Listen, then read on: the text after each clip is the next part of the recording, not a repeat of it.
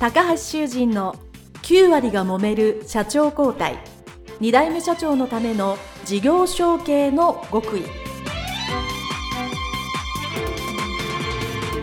この番組は2代目社長専門経営コンサルタント高橋修人が経営に悩んでいる2代目社長やこれから社長になる後継者に向けて経営力を伸ばし会社を引っ張れるリーダーシップを身につけるための番組です。これまで数百社をコンサルティングした実績から2代目社長ならではの悩みを知りその解決のための独自理論によって2代目社長もまた従業員も幸せに仕事ができることを目指した内容です。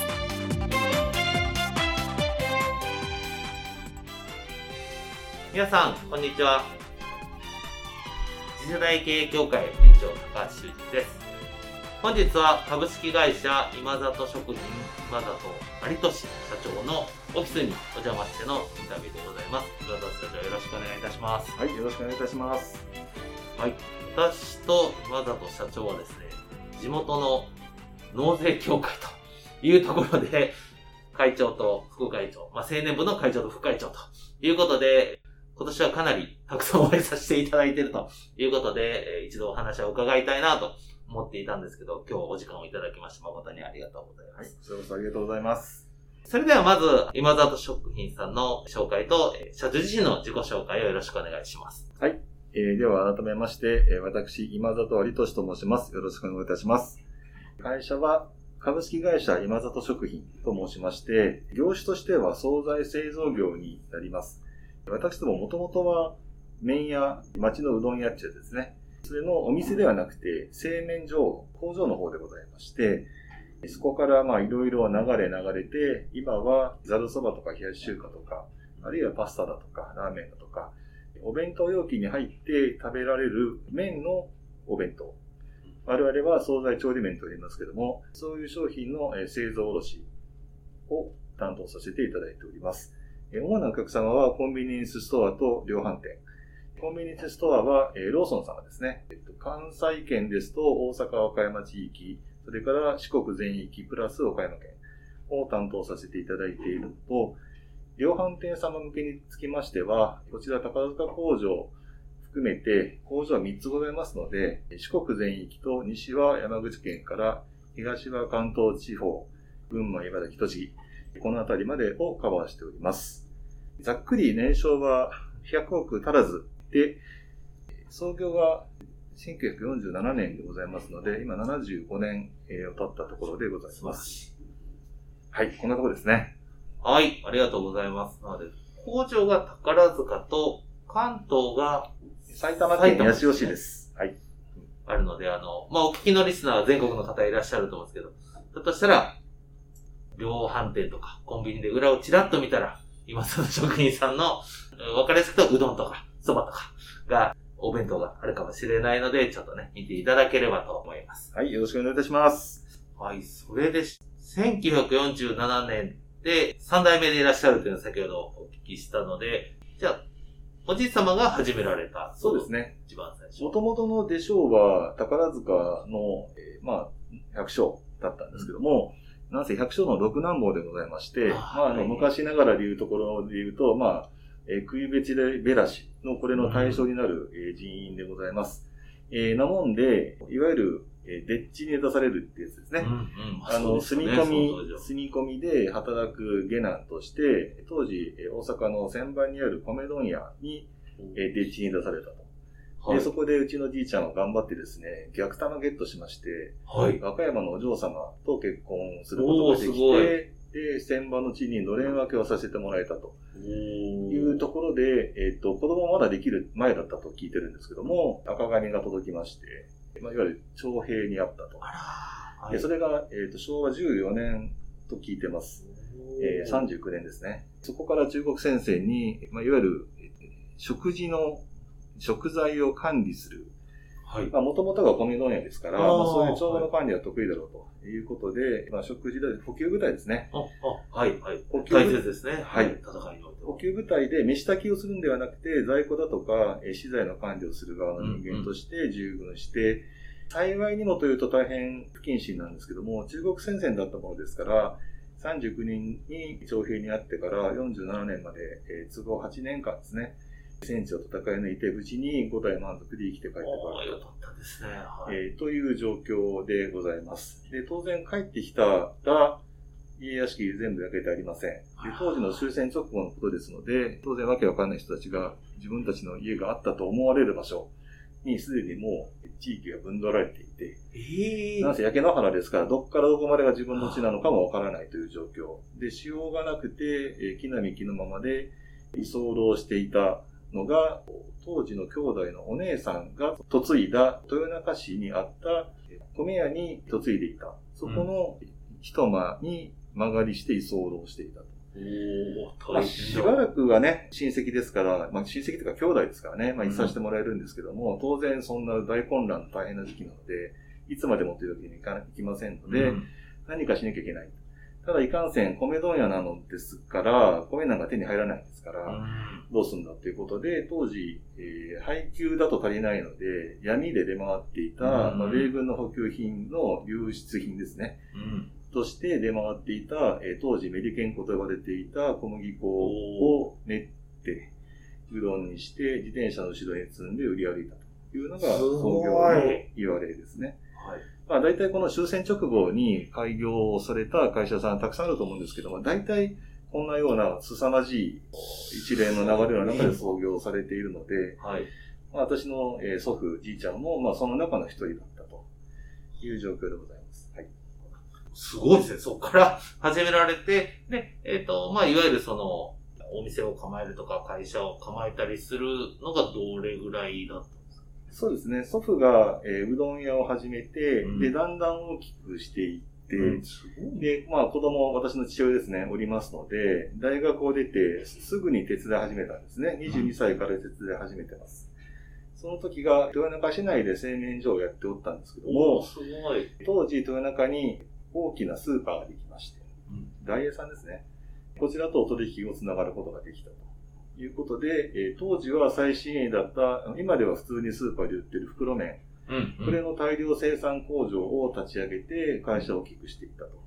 いうのが親父の代でございます。で、みるみる大きくなっていたところにですね、えーはい。大英の中で新しい会社、子会社を、社内ベンチャーですね、今でいうところの、えー立ち上がりまして、それがローソンさん。で、ローソンさん、はい実は1号店が豊中市桜塚に1号店ができています。そうなんですはい。えで、まあ、知らなかった麺としては一番近い工場が私どもでございましたので、まあ、バイヤーさんが来て、今度コンビニエンス注文をやるにはお前ら手伝えと。いうことで、えー右も左もわからないままにコンビニエンスに袋麺を並べてて全然売れなかったっていうのが10年以上続いて、凄まじい苦労がもう割愛するんですけども、結果的にヒット商品となる、えー当時割り子そばっていう商品が、はい。それが昭和58年。たまたま小分けそばをセブンイレブンさんが発売したのと同じ年ですね。どちらが先かというのはこれ証拠がないんでわからないです。セブンさんは自分たちが一番だと言ってますけども、我々が一番だという証拠がないので、そこは反応しませんが、同じ年に、えー、ざるそばですね、今のざるそばを惣菜麺として発明して、それが今の惣菜調理麺の走りになっている。で、まあ、コンビニエンスでお付き合いをして、もう倍々で増えていきますんで、お金足んなくて、えー身ぐるみ借金するんだけども、それでも足んなくてという状態が続いて、しまいには大栄さんが子会社で出すローソンばかり儲かってそれから俺たちも得たいっていうふうに言われて、えー量販店大栄様ともお付き合いを始めて、うん。その結果が今のコンビニエンスと量販店それぞれに惣菜麺をあの納めさせていただくという立ち位置になったというのが私どもでございます。すごいですね。あの、だいぶ短くはしょっていただいてるとは思いますけど、多分聞いたら聞いたら多分1時間ぐらいすごいお話になるので、まあそれまた別の機会で、はい。えーと、聞いてみたいと思います。そういう状態でこう会社が大きくなってるところで、じゃあもう今里社長がまあ生まれたっていうかもう子供の頃ですよね。えーそうすると、じゃあうちはお父さんが、えーそういう洗面工場を、ここの宝塚のこの場所ですか？違います。あ、違うところでやっててその年は豊、中ですね。あ、その年という中で、あ、まあ、要は工場をやってるって認識があったわけですよね。で、そうすると、まあ、小学校ぐらいか中学校ぐらいでもいいんですけど、やっぱりこう、将来、お前が引き継ぐんだぞ、みたいなことは言われました。それがですね、一切言わなかったですね。あ、それはお父さんもおじいさんも。祖父はですね、私が高校1年生の時に他界しましたので、うんまあ物心ついた、まあ将来にわたる人生ビジョンを考え始めるっていうと高校生以降ですから、うんその頃の段階で、親父から何か言われたかというと、最後まで一切ありませんでしうんた。ちなみに今まで一一回も告げということは言われたことがないです。まあ、このインタビューで、めちゃくちゃ言われたっていう人と全然言われてないっていう人が、えー、大体6、4ぐらいな感じなんですけど、あ、の、言われてない方だと。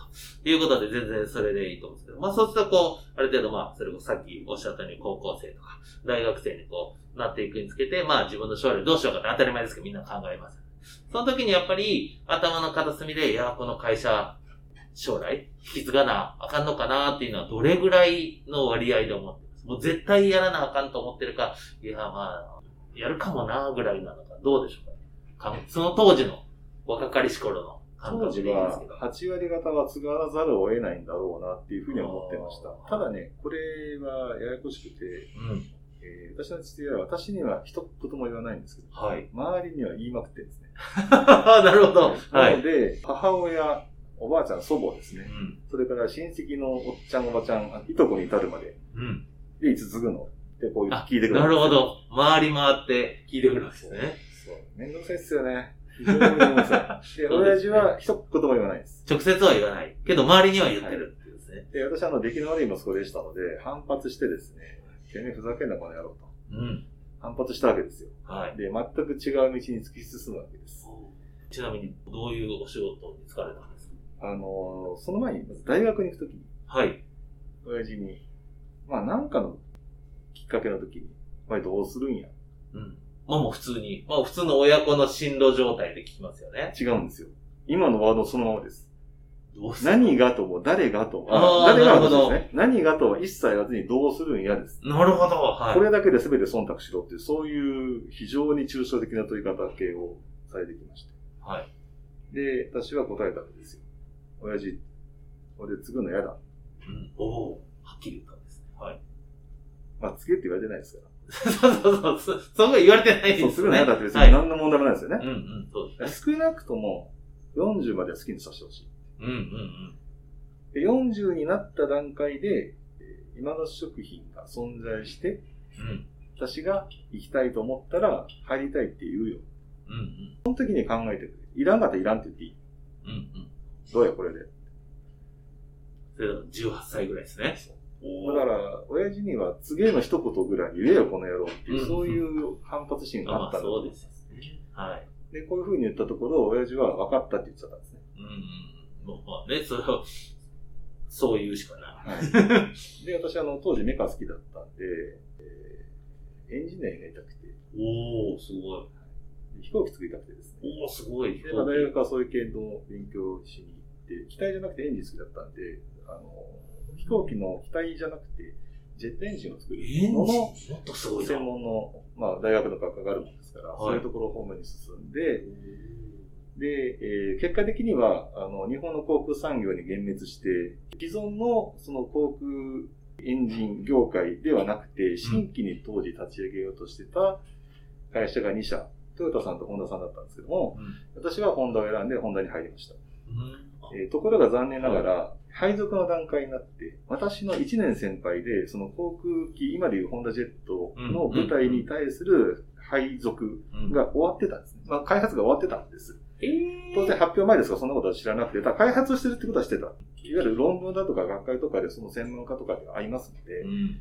えーまあ、興味示したらおいでよおいでよって誘ってくれるんで、うん喜びさんで行ってみたものの、そもそも応募がなかった。まあ、その応募があるかどうかって超秘密事項なんで、本人も言えるわけないですよね。そ、そうだけど、えー、って感じえー、ですよマジかよ、みたいな。え、誘ったのにないのっていう。で、しょうがないんで、えーまあ、天下のホンダでそんなもん F1 やったって、ね、二輪作ったって、すごい先輩になんか勝てるわけないんで、んなんか新しい事業させてくれ、つって。で、えー当時ホンダがチャレンジしてたヨーロッパ向けのディーゼルエンジンの開発部隊に入って、そこで8年間働きましたね。すごいですね。で、8年経って、親父が倒れたんですね。えー、8年ってことは、8年間の間に。20後半ぐらいね。はい。えー大学院まで行ってますから、えーとうん26で入社して、35になって退社してるんですけども、途中で親父が脳梗塞で倒れて、でまあ、今でも後遺症が残ってます。あの杖ついてね。あの今はあの車椅子乗ってますけども、えー後遺症が残ってる状況で、これも本人が直接はっきり言えばいい。うん。周りは散々言ってくるんだけど、うん本人は一切言わない。普通に考えれば、まあ、ちょっともう病気で、社長をするのがちょっと難しいから、あれです、ちょっと帰ってきてくれんかと。うちの会社こやってくれんかと。そうなんですよ。この会社を告げるの一言を、親父は最後まで、今現在まで言われてない今、聞いたの言われてる。あらでも周りはね、言ってくるまあでも当然そうですよ。お父さんは病気で。まあもちろん、ある程度回復されてるとは思いますけど、それでもやっぱり今後を考えると、なりっぱな息子さんがいるんだとか、早く帰ってくる。帰った方がいいよと。はい。言うでしょうね。はい。僕も逆の立場なら絶対言うと思います。はい。まだあの、手足であれば、なんとかなるんですけども、脳梗塞なんで、言語やがやられて言葉が不自由だっていうのと、やっぱり思考力が落ちますよね。そうですね。はいで特に現場見れないですから、もうずっと社長室に閉じこもりっていうんだと、やっぱり覇気も落ちてくるし、っていうと会社やばいとしても良くないですね。はいで、本人は一切言わないのに、周りが親父を連れてくるもんだから、ホテルの会議室に、丸一日借り切って、はいで、どうしたいんだ親父はって。一日8時間問い詰めるっていうのをね、4、5回やりました。一日8時間、もうね、えどこぞの警察署の取り調べよりも暑いんじゃないかっていうぐらい、8時間はいはでも告げって言わない。い。はい。で、しまいには銀行まで出てくるわけですよ。メインバンクの支店長がから呼び出しがあってメインバンクも心配ですよね、それは。宝塚ホテルの建て替える前ですけども、うんうん喫茶店で、あの、3日ぐらい、4時間ぐらい喋ったことがありましたね。どうするんですか？どうするんですか？と私何も聞いてないから答えようがないですよ。うんうんうん。で、ねまあ、あの、探ったのが、えー、入り探りました。それと、従業員で社長を据えて、資本だけ持つっていうのも探りましうんうん、そうですた。ねあ。とは親族でっていうのも探りました。おただ3つとも失敗したんですね。失敗して、まともなエグジット戦略、要はその、親父が、えー当時でもう何年間 ?50 年間うん休みなし、本当に休みです。土日も、年末年始も文句でも一切休まないで働き続けてた、工場もずっと、年中無休です年中無休だから、そうすると、まあ、ね休めないっていうか、まあ自分が行かなきゃ。まあ責任感強いから会社行くわけですよ。何も用事なくても。うわー、すごい。そうやってやってきたのにふさわしいだけのその出口戦略っていうのは最後まで見つからなかったので、どうしようかっていうのがありました。で、私でも、あの、エンジニアやってましたので、うんエンジニアってすごく長いスパンなんですね。特にあの自動車のエンジンっていうのは開発期間がものすごく長くて、普通に5年とか10年とかかけるんですよ。うん、うん、そうです。うん。はい、で、私の場合は、1回転半したんですね。開発プロジェクト1回転半。その半っていうのはプロジェクト中止になったんで終わりだったんですけど、あ中止になるのも分かりますよね。うん、うん、うん。内部にいてますから、あ、これでは中止になるな、経営判断が出るなっていうのは分かります。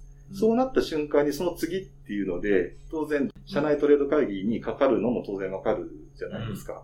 決まってからだと会社に明確ですね。はい。会社はそのトレードした後、うん私自身をどう配属がね、決まってから。キャリアビジョンとして8年、10年っていうビジョンで路線を考えてるはずなんですよねうん。、うん。それを決まってからやめますっていうんだったら、それは無責任なので、そうなりそうなタイミングで、えー手を挙げて、申し訳ないと、こうこうこういう事情でっていうので、退職させてください。退職させてくださいと。その時点では、継ぐという、能動的な気持ちは一切ないですよね。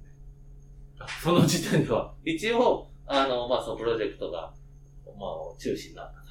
で、まあ、その次に行くときにプロジェクトいうか、まあ、こちら今津職地に戻るかって言って、まあ、一応、多分すごく悩まれたと思うんですけど、今里職員さんに戻ると決めたけど、積極的に選んだわけではない。ではない。でも、ここで辞めなければ、最低5年、ひょっとすると8年会社を辞めるわけにはいかない立場におれるわけですよ。うんそうです当然私もだからもうその30後半になってますから、もうペイペイじゃなくて、使いっぱしじゃないわけですよね。うん。だから当然部下も部下もつきますし、自分自身が5年、8年のキャリアビジョンと、その会社の収益に対して責任を持っていく立場になってますので、もう無理だよねいうので、5年後あるいは8年後だと会社が持たないうん。という判断をしたんですね。なので、能動的に継ごうっていうよりは、えっと、継ぐ可能性があるんであれば、今辞めないと後戻りできない。あ確かに、結婚するときに嫁さんには継ぐことになるかもしれないけど、その時はごめんねって言ってました。あ。ああ。それはサラリーマン時代にご結婚されて、まあ、妻は自分はサラリーマンだと思ってますから、少なくともあの最低限の会社に対する責任を果たしておけば、一生返せないほどの借金を背負うだとか、自分の家を出て行ってどこかわからないところで暮らさないといけないっていうリスクを負うような覚悟は普通はしないわけですよ。普通はしませんね。普通はしないじゃないですか。でも、まあ会社を作ってことはそういうことですが、当時はまだ抵当権も個人保証もありましたので、まあそういうことだ。まあ私の妻もそういう事業主の娘だったので、その辛さは知ってるわけですよ。でそういうのが嫌だからサラリーマンと結婚しようとしてんのになんだよっていう話になるのが、まあ詐欺みたいになっちゃうので、はい。そうなるかもしれない。そうなった時はごめんよ。うん。その時はまだ決断してなかったんですけどね。まあそういう話をしました。で、しょうがないんで辞めて、えー、会社に入った。はい。ということで、今里社長のインタビュー、前編その1ということで、ここまでにしたいと思います。お聞きいただいた皆様はですね、お分かりかと思いますけど、今里社長ですね、三代目でいらっしゃいますので、この、おじい様、初代の、どういうふうに会社を始められて、どういうふうに仕事を軌道に乗せてきたかというのをですね、非常によくご存知でいらっしゃいました。おじい様直接聞かれたこともあると思いますし、お父様もしくはお母様、もしくは他の親族を含めてですね、いろいろお聞きになったということです。やっぱこれ事業承継する会社やっぱり、もともとどういうふうに始めて、どういうご苦労が、先々代、先代、何代目で皆さんあるかと思いますけど、その歴史を知ってるということですね、非常に重要だということをですね、改めて、このインタビューで感じさせていただきました。そして、お父様とですね、関係が難しい時期もね、あったと思うんですけど、直接告げとは言わない昭和のお父様とですね、周りからいろいろでも継いでほしいとか、継ぐと言っていたとかいう、そういう間接的に聞いてですよしやろうというふうに決めた三代目の、まあ、息子としての気持ちというところがですね、これは、まあ、後継者ならではの状況だなと。面と向かって言ってほしいなっていう気持ちもあるけど、言わなかった気持ちも今ならわかるというところがですね、このインタビューで感じれるとこじゃないかなと思います。それではですね、今沢社長のインタビュー前編その2に続いていきますので、皆様お楽しみにしていただければと思います。それでは今回はここまでにさせていただきたいと思います。どうもありがとうございました。失礼いたします。